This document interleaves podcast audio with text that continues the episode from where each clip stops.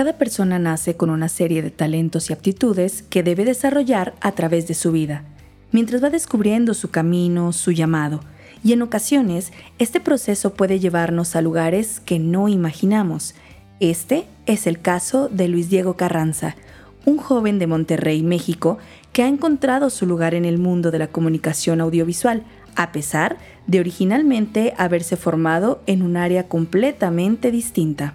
Aunque me recibí de ingeniero y soy ingeniero, realmente me dedico a la producción de videos, podcasts y demás, todo lo que tiene que ver con medios de comunicación.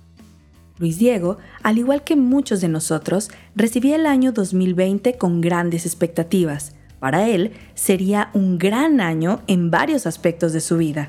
Yo el año anterior había empezado una relación de noviazgo, iba muy bien mi relación de noviazgo, llevábamos seis meses y también por otro lado en el 2019 yo había intentado emprender una agencia de marketing digital y no había funcionado, decidí no continuar con ese emprendimiento, pero a finales del 2019 me ofrecieron una oferta de trabajo en una empresa católica de producción de podcasts y videos, etcétera entonces, pues yo había decidido aceptar esa oferta. Entonces, en enero del 2020 decidí emprender un nuevo, un nuevo reto. Recién regresaba de una experiencia misionera que le había permitido viajar por muchos lugares, sirviendo en retiros y conferencias, cuando se le presentaba esta oportunidad de utilizar sus habilidades y talentos para servirle a Dios. Y estaba en un momento muy seguro de mí mismo. Yo recuerdo que yo tenía plena certeza de todas mis convicciones, de todas las cosas alrededor de mí, vivía una vida bastante segura, por así decirlo, en todos los sentidos. Sobre este sentimiento de seguridad iba construyendo planes para el futuro. Y no solo él, también sus padres preparaban un viaje que habían planeado para marzo del 2020. Todo marchaba como era esperado y sin mayores inconvenientes, para la fecha esperada, ya se encontraban en España, recorriendo el Camino de Santiago en peregrinación. Y en eso, pues ellos en medio del Camino de Santiago se percataron de que iban a cerrar el espacio aéreo de España.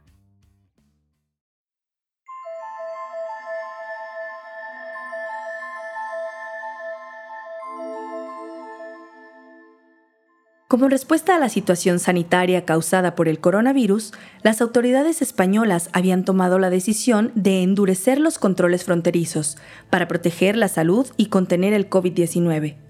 Los padres de Luis Diego se encontraban allí en un momento en que el país afrontaba una de las semanas más dramáticas de la crisis sanitaria. Entonces, tuvieron que regresar de una manera bastante pues intensa a México, apenas si consiguieron un vuelo y demás, pero el punto es que ellos llegaron bastante convencidos de que habían contraído el virus. Ante el miedo que les causaba pensar que podrían contagiar a su hijo de una enfermedad de la que hasta ese momento se conocía muy poco, decidieron tomar medidas para preservar su seguridad. Le pidieron que se fuese a casa de alguien más mientras se aclaraba el estado de su salud, y Luis Diego no tuvo otra opción que hacerles caso. Pues eso tuve que hacer. Entonces esa experiencia de agarrar mis maletas, ¿verdad? Y salirme de mi casa, ¿verdad? Y creer que mis papás pues estaban infectados de este virus letal, pues fue interesante. Dentro de mí sí había cierta confianza y convicción de que pues, Dios los iba a proteger. Pero la verdad es que también era algo surreal, era, parecía sacado de una película de, no sé, de, de terror o algo por el estilo, donde sentía, wow, esto se está desmoronando todo a mi alrededor. Por fortuna, esto no duró mucho tiempo. Mis papás no pasaron a mayores, eh, resulta que ni siquiera habían contraído el virus, gracias a Dios. Entonces yo pude regresar a vivir con ellos.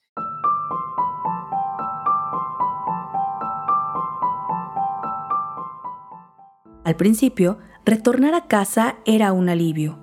Habían logrado ajustar su dinámica para que los compromisos de cada uno no afectaran a los demás, pero el estar encerrado con su familia por tanto tiempo sin ver a nadie más empezaría a afectar su estilo de vida como era de esperarse. En ese entonces se vino a vivir con nosotros em, una de mis abuelas que sufre de una enfermedad mental, sufre de una enfermedad de pues, demencia senil y otros niveles ahí de, principios de Alzheimer. Entonces tiene ciertos comportamientos violentos, molestos, fastidiosos, etcétera Entonces fue aprender a vivir con eso, ¿no? Entonces tuvimos que ajustar nuestra dinámica para que eso incluso no nos tronara, porque de por sí la convivencia es complicada después de tanto tiempo de encierro. Súmale que hay una persona con un problema mental dentro de la casa. Uno pues puede, híjole, volverse loco, la verdad. Entonces sí tuvimos que ajustarnos y hacer cierta distancia emocional y personal aprender a no gancharse, aprender a no prestar atención, aprender a desfogarse, aprender a pues llevar la fiesta en paz, por así decirlo. Estos retos de convivencia familiar alteraban poco a poco el ritmo de vida de Luis Diego, quien comenzaba a sentir que aquella sensación de seguridad con la que había iniciado el 2020 se alejaba cada vez más, y esto repercutía en su estado emocional y se iba reflejando en las actitudes que mostraba llegó un punto en donde la verdad yo ya no quería, o sea, ya no quería que nadie entrara a, mi universo, me sentía como de vuelta en la adolescencia, que nadie entrara a mi cuarto, que nadie me molestara, que nadie me viera, que nadie me, interrumpiera en mis cosas, en mis diferentes momentos y responsabilidades. Pero era una, era una especie de como de enojo, de no, no, no enojo, susceptibilidad silenciosa, ¿no? Donde uno no quiere que haya molestias, pero a la vez no hay confrontaciones, no hay diálogo, no hay comunicación. Pero la pandemia del coronavirus no sería el único evento que le afectaría de forma personal. A su alrededor comenzaban a desmoronarse otros pilares de su vida, que le hacían cuestionar aquello que hasta el momento creía me enteré de una noticia de que dentro de la comunidad en la que participo, un miembro de una de las comunidades em, había sido acusado de temas de abuso sexual.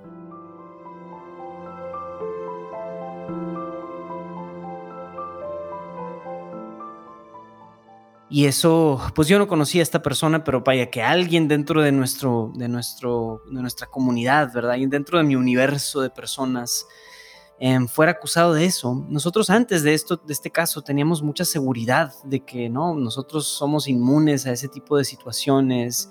De repente sucede eso y pues sí fue un golpe duro en lo personal. Luis Diego se enfrentaba a la incertidumbre, tanto externa como internamente. Por un lado, su salud y la de sus seres queridos estaban totalmente en peligro, y por el otro, veía caer la certeza de que en su movimiento todo marchará bien. Aunque afortunadamente la situación de la pandemia no afectó directamente su actividad económica y en ese aspecto todo marchaba bien, la sensación de inestabilidad no se apartaba de él. Empecé a tener estas inseguridades de sentirme confundido, aislado, perdido en medio de mis convicciones. De nuevo, estos escándalos no fue uno, sino después ya salió otro escándalo incluso dentro de los círculos de nuestra comunidad. Para ocupar su mente y sacar provecho a todo el tiempo libre, Luis Diego decidió empezar a estudiar filosofía. Pero esto traería resultados inesperados para él, pues el estudio de la filosofía le hacía cuestionar aquellas convicciones ciegas a las que estaba aferrado, y esto le afectaba también emocionalmente. Mientras su perspectiva iba cambiando a raíz de todo lo que iba descubriendo, su entorno se transformaba, y con él también las personas que lo integraban. De repente el mundo a mi alrededor se empezaba, mis relaciones sobre todo, relaciones tanto personales, de amigos, como también personas que uno admira, actores, figuras políticas, figuras públicas, empiezan a pronunciarse como anti y pro en ciertos issues o ciertas cosas. Y eso empieza a tener también mucha repercusión, como que empiezas a ver que el mundo alrededor está, o sea, se empieza a politizar, se empieza a incendiar y muchas relaciones también se empiezan a romper. Entonces yo empecé a, vivir una vida ruidosa, a pesar de ser silenciosa, porque en casa nadie, oye, cero conflicto, no cuide, o sea, porque todos estamos como que eh, al borde de, explotar y hay ruido en todo nuestro alrededor. Entonces, total, eso traía un clima de, de aislamiento, confusión, este, y de sentirnos en medio de algo como que va a explotar en cualquier momento. Luis Diego empezaba a sentirse inmerso en este ruido que ahora se volvía parte de su vida. Así que tenía que buscar alguna manera de lidiar con esta situación de la que al parecer no podía escapar. La respuesta a ese mismo ruido y la respuesta a este mismo problema y clima en el que yo creo que me encontraba en ese entonces fue un frenetismo, empezar a hacer un montón de cosas, a subirle a un montón de, ok, no puedo hacer nada, pero vamos a hacer actividades, me voy a meter a cursos, voy a hacer cosas, voy a aprender esta nueva cosa, voy a... Total, un frenetismo, mucha actividad. El deseo de llenar su espacio y su tiempo no solo le llevaba a mantenerse ocupado, sino que incluso se manifestaba en lo material y en lo intelectual empecé a consumir más televisión, más entretenimiento, más redes sociales, empecé de repente a querer comprar más cosas, ¿verdad? En, Amazon de la nada, no, tenía necesidad de, algo y necesitaba sentir que compraba algo, ¿verdad? Y también empecé a consumir más o en, en querer más conocimiento, como si estas cosas materiales, intelectuales, actividades, etcétera, pudieran distraerme o callarme de lo que estaba sucediendo a mi alrededor y callarme de lo que y callar todas las inquietudes que estaban realmente sucediendo más profundas de mis propias convicciones. Era una manera de esconder lo duro que, y, lo, y lo difícil que era perder muchas de mis convicciones.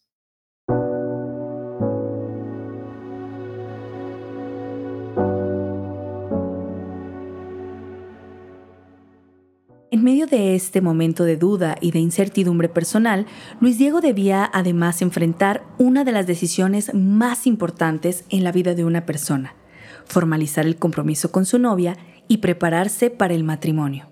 Y entonces era una situación bien complicada, porque por un lado yo estoy dando un, o estoy pensando en dar un paso definitivo y decisivo, eh, que es el buscar el matrimonio con alguien. Es un paso que, que se tiene que dar con mucha seguridad, obviamente, pero por otro lado estoy en el momento más inseguro de mi vida. El tener que dar pasos tan definitivos en un momento tan incierto de su vida se sumaba a la presión de que, además, debía ser soporte para alguien más. Había cierta sensación en mí de que tengo que conducir bien la barca de mis emociones, porque sé que es lo que, lo que debo y quiero hacer, ¿verdad? Dar este anillo, comprometerme pero a la vez sé que estoy en medio de la tormenta. O sea, que esta es la barca que debo de conducir y si no la conduzco bien y si me rindo, si tiro, simplemente tiro el, el timón, la verdad voy a hundirme y voy a hundir a alguien más. Darse por vencido no era una opción para él. Debía seguir adelante con sus responsabilidades y sus compromisos, aun cuando no se sentía completamente seguro de las aguas en las que navegaba. Y estaba esa como tensión constante de los pasos que sé que tengo que dar, pero la tormenta y el, híjole, o sea, todo lo que está sucediendo a mi alrededor, que simplemente está ahogándome. En esos momentos, su mejor recurso para sobrellevar las circunstancias fue ser más paciente, no solo con los demás, sino también con él mismo. Yo creo que lo primero fue aprender a ser más paciente conmigo mismo eso no hizo que la realidad cambiara y que de repente ya no fuera un desierto, sino ya fuera un oasis precioso, ¿verdad? Una playa. No, jamás fue una playa. Este, la verdad es que sí, fue un desierto desde que empezó hasta que terminó. Em, y en cierto sentido sigue el desierto. Como que también eso es algo que yo fui llegando a entender, que había cosas de esto que no tenían que volver a como estaban antes o tenían que cambiar. Se dio cuenta que este instante de su vida era como un desierto y que no era necesario tratar de salir de allí deprisa, sino seguir adelante sin apresurarse. Como que de repente el tiempo fluyó más lento, todo pasó más lento y había que simplemente apreciar en dónde estaba uno, ¿no? En medio del desierto. Había aceptado el hecho de que quizás algunas cosas simplemente son un desierto. Y ese desierto nos enseña a apreciar el tiempo, apreciar los momentos y todo empieza con esta idea de ser paciente, de detenernos, de apreciar, de escuchar, de encontrar las bellezas y pequeñezas de un solo día. Ahí tal vez yo creo que eso eso fue lo que me ayudó a no morirme de hambre o de sed en medio del desierto.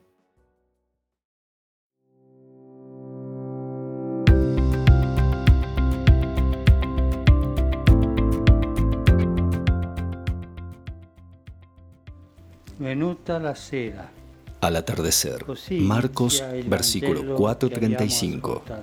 Así comienza el Evangelio que hemos escuchado. Desde hace algunas semanas parece que todo se ha oscurecido. Densas tinieblas han cubierto nuestras plazas, calles y ciudades se fueron adueñando de nuestras vidas, llenando todo de un silencio que ensordece. y un vacío desolador que paraliza todo a su paso. Se palpita en el aire, se siente en los gestos, lo dicen las miradas. Nos encontramos asustados y perdidos. Al igual que a los discípulos del Evangelio, nos sorprendió una tormenta inesperada y furiosa. Entre los diferentes grupos de los que formaba parte y los medios que seguía, se comentaba sobre que el Papa Francisco se dirigía a los fieles con una oración especial el 27 de marzo del 2020. Pero para Luis Diego, esto no significaba algo particularmente especial. El problema que me pregunté es por qué hace especial esta oración, o sea, también pues cualquier otra oración no tiene el mismo efecto o qué onda, o sea, la verdad es que yo siempre soy un poco escéptico en eso, mal mal por mí, ¿verdad? Mi problema y mi culpa. Reconozco que no es muy bueno, pero pues bueno, o sea, dije qué bien, ¿verdad? O sea, qué bien que el Santo Padre va a hacer esta bendición especial, ¿verdad? Vamos a ver qué pasa. Yo tenía cierta cierto escepticismo de que pues eso realmente pudiera tener un efecto y de que eso fuera a desaparecer las cosas. Yo dije, pues si es un acto pues eh, normal y formal, pues ok, está bien que lo haga. No tenía mucha expectativa de lo que iba a suceder el 27 de marzo del 2020. Así pensaba él hasta el momento en que inició la transmisión.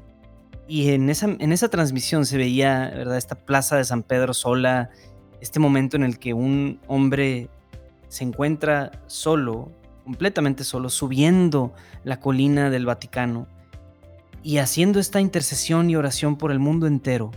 En ese instante entendió el verdadero sentido de este momento y el por qué era tan importante para todo el mundo.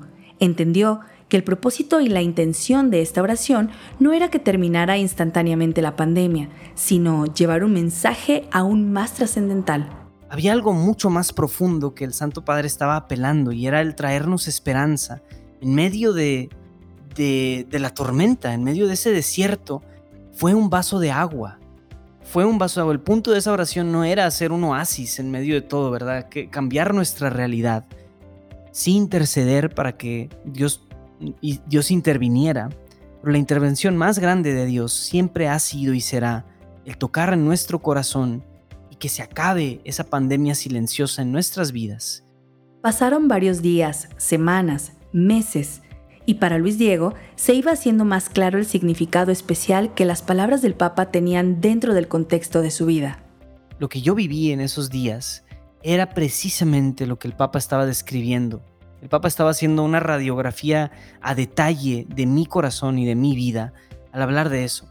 En mi realidad y mi situación fue que mis convicciones se cayeron completamente y yo me sentí abandonado y me sentí solo y me sentí confundido en medio de la exigencia de dar pasos eh, sacramentales en mi vida, pasos decisivos en mi vida. Caí en la actitud de la resignación, de simplemente llegar a decir, bueno, a Dios no le importa. A Dios no le importa realmente esta caída de cosas, esta caída de mi vida. Y y ya después que vuelvo al discurso del Papa y a la transmisión del Papa, eso es lo primerito que Él nos dice. La actitud de los discípulos de decir, Señor, ¿no te importa que nos estemos ahogando? Y puede ser un no, no te importa con miedo y con desesperación, pero también puede ser una afirmación resignada. De decir, Señor, no te importa que nos estemos ahogando. Cerchiamo di comprendere Tratemos de entenderlo. ¿En qué consiste la falta de fe de los discípulos que se contrapone a la confianza de Jesús? Ellos no habían dejado de creer en Él, de hecho lo invocaron. Pero veamos cómo lo invocan. Maestro, ¿no te importa que perezcamos? No te importa Pensaron que Jesús se desinteresaba de ellos, que no les prestaba atención. Entre nosotros, en nuestras familias, lo que más duele es cuando escuchamos decir, ¿es que no te importo? Es una frase que lastima y desata tormentas en el corazón. También habrá sacudido a Jesús, porque a Él le importamos más que a nadie. De hecho, una vez invocado, salva a sus discípulos desconfiados. Pero en medio de esta tormenta, las palabras de Jesús salían a su encuentro como una respuesta oportuna a su desasosiego, y con esta respuesta, poco a poco las aguas de su corazón se iban calmando. Lo que voy entendiendo es que realmente Dios siempre ha estado allí.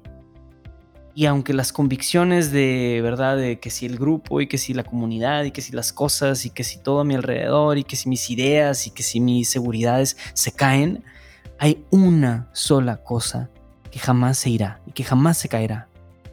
Y ese es Dios, ese es Cristo en mi vida. Tener esa convicción es un proceso que viene de demoler los otros, las otras seguridades y convicciones que nos hemos creado. Dios mismo es lo único que queda y lo único que basta. Todo lo que había vivido hasta ese momento le permitió entender que su vida como cristiano debía estar conectada con la realidad que le rodea. Esas realidades difíciles de atender y difíciles de encontrar, a veces las queremos esconder y tapar. Queremos esconder y tapar a las personas que nos incomodan, a las realidades sociales y, y personales a las que nos enfrentamos. A veces lo queremos tapar y esconder. Para Luis Diego, esta experiencia se convirtió en una invitación a aceptar su realidad con amor, optimismo y alegría, independientemente de las circunstancias. Y aceptarla de decir, esta es mi tormenta, este es el momento en el que yo estoy llamado a estar y este es el momento que a lo mejor yo no lo decidí, pero este es el momento en el que estoy. Y yo decido cómo responder y atender eso. Podemos aceptarlo amorosamente y alegremente o podemos resignarnos de manera triste y pesimista.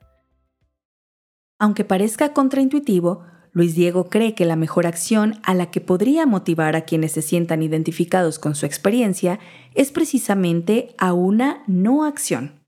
Eh, sí, es, es a tener ciertos momentos de silencio. Y ciertos momentos, no estoy hablando de llenarlos con, ¿verdad?, tu teléfono, llenarlos con una serie o con un libro. No, no, no, precisamente momentos de silencio momentos en los que no sucede nada a nuestro alrededor y simplemente contemplamos. Y contemplamos la realidad que está a nuestro alrededor, la realidad de nuestra propia vida, de nuestro propio interior, la realidad de nosotros mismos. Y también contemplar a Dios en medio de todo eso, la acción de Dios y la presencia de Dios en medio de la tormenta.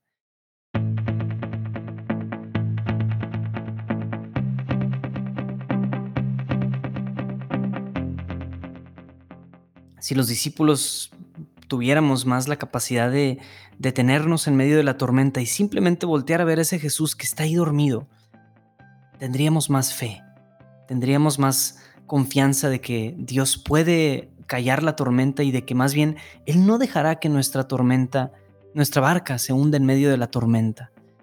Yo creo que la no acción nos puede dar ese detenimiento y ese, ese espacio necesario para darnos cuenta de que Jesús está allí en nuestra barca. Si bien está consciente de que vivimos en un mundo que necesita ser transformado a través de acciones y que estas acciones son indispensables para el cambio, pero no podemos cambiar nada si no aceptamos la realidad. Entonces, démonos un tiempo y un momento de detenernos para simplemente darnos cuenta de lo que está a nuestro alrededor y enfrente de nosotros. Actualmente casado y padre de un hermoso niño, Luis Diego se ha dado cuenta de que mucho de su vida no se trataba solo de él. Si yo estoy simplemente puesto en un momento de mi vida de tomar decisiones y de conducir mi barca, a pesar de que estoy en medio de la tormenta más fea de mi vida, a veces uno simplemente puede seguir adelante. No tiene que haber grandes cambios o no voy a cambiar mi rumbo, voy a detenerme. A veces uno simplemente puede seguir caminando puedes seguir caminando y darte cuenta de que tu vida no se trata de ti mismo. Tú no eres el centro de tu vida y de tu existencia. Yo no soy el centro de mi vida y de mi existencia. A veces simplemente debo de conducir mi barca en medio de la tormenta y dar pasos decisivos en medio de un clima de incertidumbre es porque nuestra única certeza es Dios, que Dios está ahí.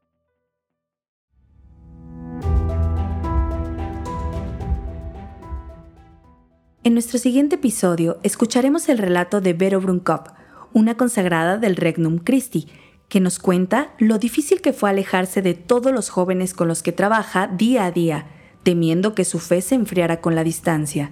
También nos cuenta sobre el relato que implicó arrancar con un nuevo proyecto en redes sociales, teniendo que dedicarle mucho tiempo a la formación constante y la demanda de atención para asesoría y acompañamiento espiritual por parte de las personas que le iban conociendo gracias a ese proyecto. Y claro, lo difícil que fue lidiar con la muerte de familiares, seres queridos y compañeros de comunidad. Así es que no te lo pierdas, síguenos en tu plataforma favorita y no olvides compartir estas historias de luz en medio de la tormenta con quien creas que las necesita escuchar.